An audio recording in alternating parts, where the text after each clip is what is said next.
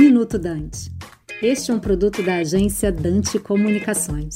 Na cúpula dos líderes do clima, que começou nesta quinta-feira, o presidente Jair Bolsonaro prometeu reduzir as emissões de gases do efeito estufa e eliminar o desmatamento ilegal do Brasil até 2030, mas não apresentou medidas concretas do seu governo para o enfrentamento da crise climática global.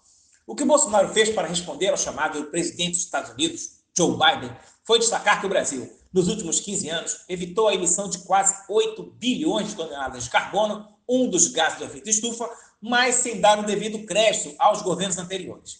Bolsonaro não citou ações reais do seu governo para ajudar a conter a crise climática mundial.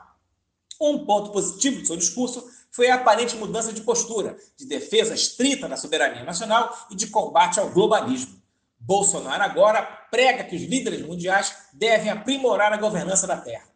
É um primeiro passo para o Brasil retomar o seu papel de player importante nas discussões internacionais de alto nível de combate à crise climática e de integrar o manejo da floresta amazônica à agenda ambiental brasileira, que envolve a balança comercial, investimentos externos, doações internacionais à conservação da Amazônia, desenvolvimento da economia agroflorestal e da bioeconomia e a contribuição do Brasil à sociedade global de baixa emissão de carbono. A redução do consumo de carbono, aliás, é o que motivou um grupo de empresários brasileiros a lançar o movimento Brasil pelo Meio Ambiente, como reforço aos compromissos com a agenda ambiental do país. A ação já conta com 82 iniciativas de 49 empresas e representa quase 13 bilhões de reais de investimentos em economia de baixo carbono. A ideia é ajudar o Brasil na realização de acordos comerciais e na atração de mais investimentos. Eu sou Antônio Carlos Teixeira, jornalista das áreas climática, sustentabilidade e baixo carbono, para o Minuto Dante.